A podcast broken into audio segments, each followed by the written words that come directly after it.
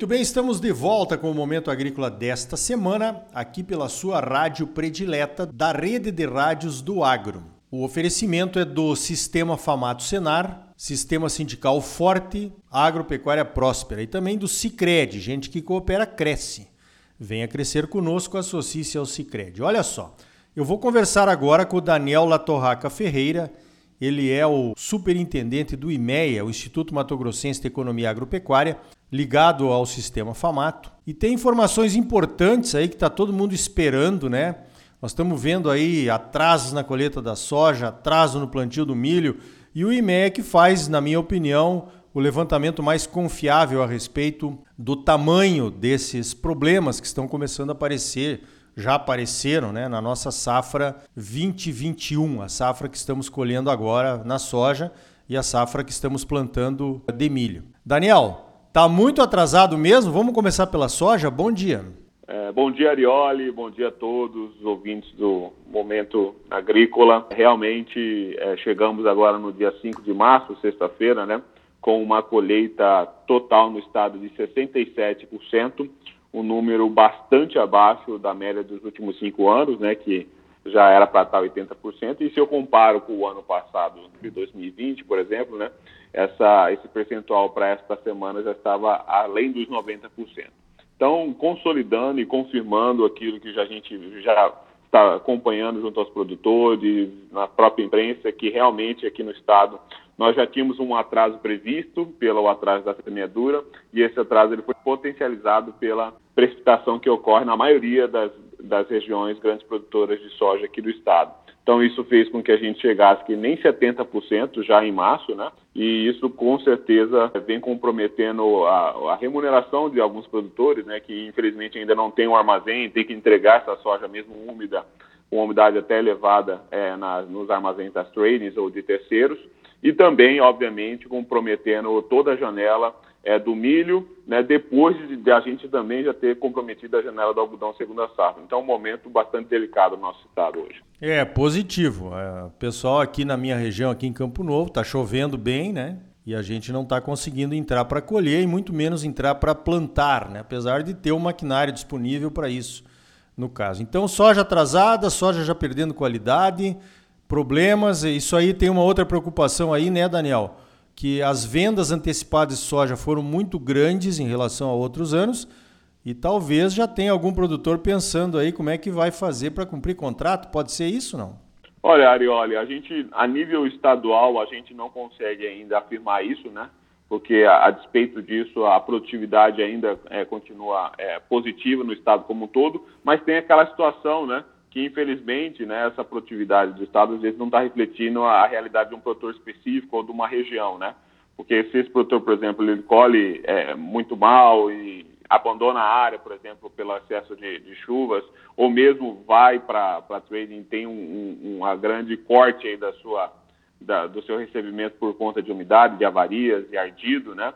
Isso realmente não, não, a gente não consegue captar no volume total do Estado, mas a gente reconhece que esse produtor realmente pode estar tendo esse problema em relação ao contrato. Sim, a gente chegou bastante comercializado, né, a soja. Não, não fosse isso, a gente não, não teria preços disponíveis muito acima da, das médias anteriores. Então, de fato, é, pode estar ocorrendo esse problema, mas de maneira geral, na produtividade da soja e também o que a gente já tem coletado até os 67%, a gente não deve fazer grandes alterações, diferentemente do que potencialmente vai acontecer no milho nos, nas próximas previsões de safra.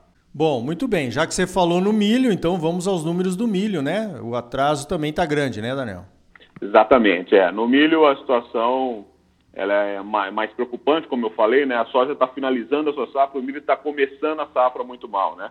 Então é, a gente atingiu a semeadura em 73%, agora no dia 5 de março, né? E se a gente comparar, obviamente, seja com a média é, é, histórica de 5 anos ou mesmo de em relação ao ano passado, todos os percentuais acima dos 90%. O ano passado até quase 100% nessa semana do 5 de março. A gente já viu né, o milho chegar a 54% na sexta-feira passada, que seria o final da, janela ideal para boa parte do estado, né, o fim de fevereiro, então a gente chegou com 54%, isso quer dizer, então, que um pouco é, menos da metade do milho avançou para ser plantado agora em março, com problemas ainda de chuvas em algumas regiões que o produtor não conseguiu evoluir da forma que gostaria essa semana e a gente sabe que a cada dia perdido nesse momento é um, um, um drama que se aumenta aí em relação a perspectivas de produtividade. E quando a gente observa essa questão da comercialização que você destacou da soja, Arioli, é, é, potencialmente, né, o, o, do milho também é uma, já, já começa a se, é, se ligar aí é, é, um ponto de atenção aqui no estado, né? Como eu venho é, dizendo, né? O, a semana passada a gente ligou o sinal amarelo, sem dúvida nenhuma, para a produtividade do milho em relação ao que a gente está projetando hoje de 106 sacos, né? E vamos dizer que essa semana a gente liga o, o sinal vermelho, né? Para esse dado que a gente tem hoje mas é, vai, vamos passar então o mês de março todo levantando né, o, a, os próximos passos, não só da precipitação, mas do desenvolvimento das lavouras que estão ocorrendo no, no estado, porque realmente a situação ela está bastante complicada e a gente agora está é, tá na mão aí da boa distribuição de chuvas e, e da previsão que potencialmente é, é torcendo para estar tá errada de abril, né, que é de menos chuva para o Mato Grosso esse ano.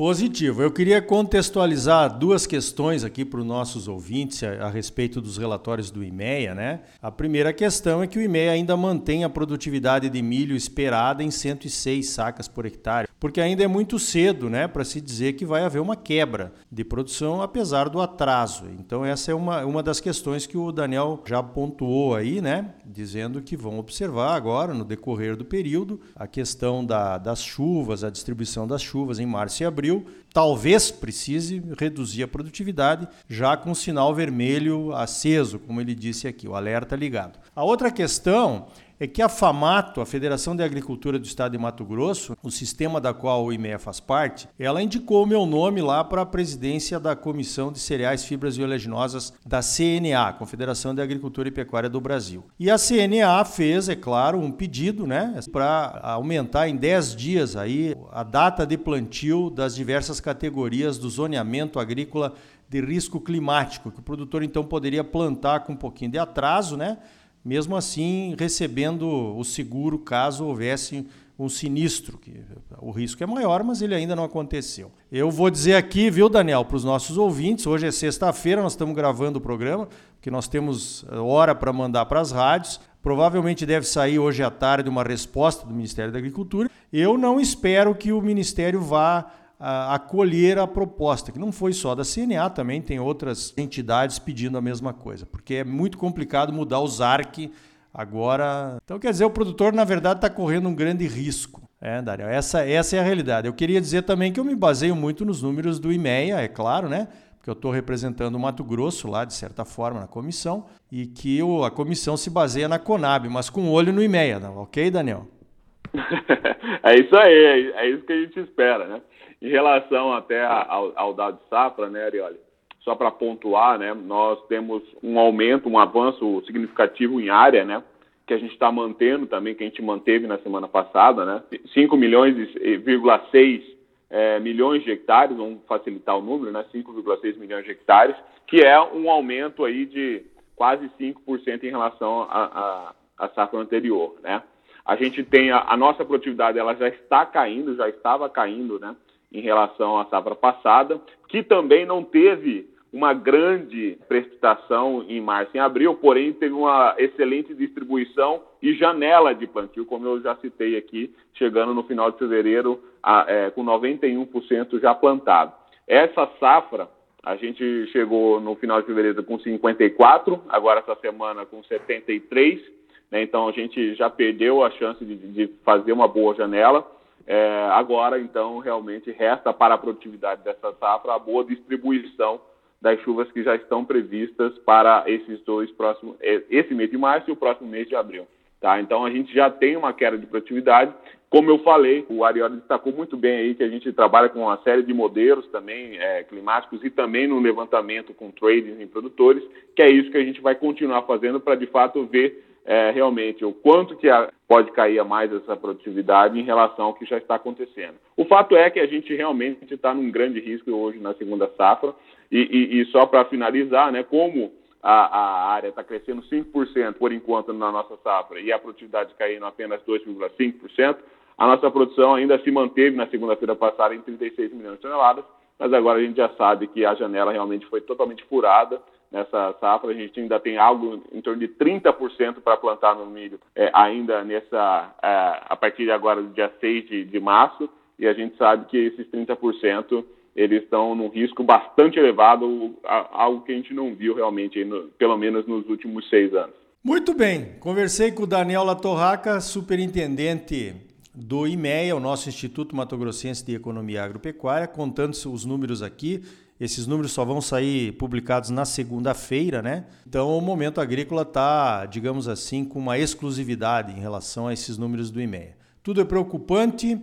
Os produtores compraram a semente, o adubo e os insumos do milho, quer dizer, em função do preço, talvez a relação de sacas para pagar o custeio seja bem melhor, é bem melhor do que o ano passado, certamente todo mundo vai, vai plantar, né, Daniel? Mas de qualquer forma, muito obrigado pela tua participação aqui no Momento Agrícola e parabéns pelo trabalho aí, ok? Não tenha dúvidas, Ricardo, assim, pelo histórico, né, e pelo nível de comprometimento, né, de contratos, como você já mencionou, né, nós é, temos um, um, um, nível de comprometimento recorde, inclusive, né, de comercialização, em 68% do milho está tá comercializado, então o produtor realmente deve plantar. Está com semente, está com fertilizante, está com contrato assinado. Então o produtor realmente deve plantar. A gente vai avançar então março aí é, plantando milho segunda safra e, e, esperando realmente que, vamos dizer assim, as perdas sejam mínimas né, em relação ao que está acontecendo. Mas agora é aguardar e também ficar de olho no mercado. Beleza? Abraço. Então tá aí. Essa é a vida do produtor, né? Fortes emoções. Emoções duplas, pois não se consegue colher a soja, muito menos plantar o milho. Emoções triplas, se o produtor já vendeu muito milho e agora não está conseguindo plantar, né? Realmente estamos todos precisando de uma semaninha de sol. Oremos!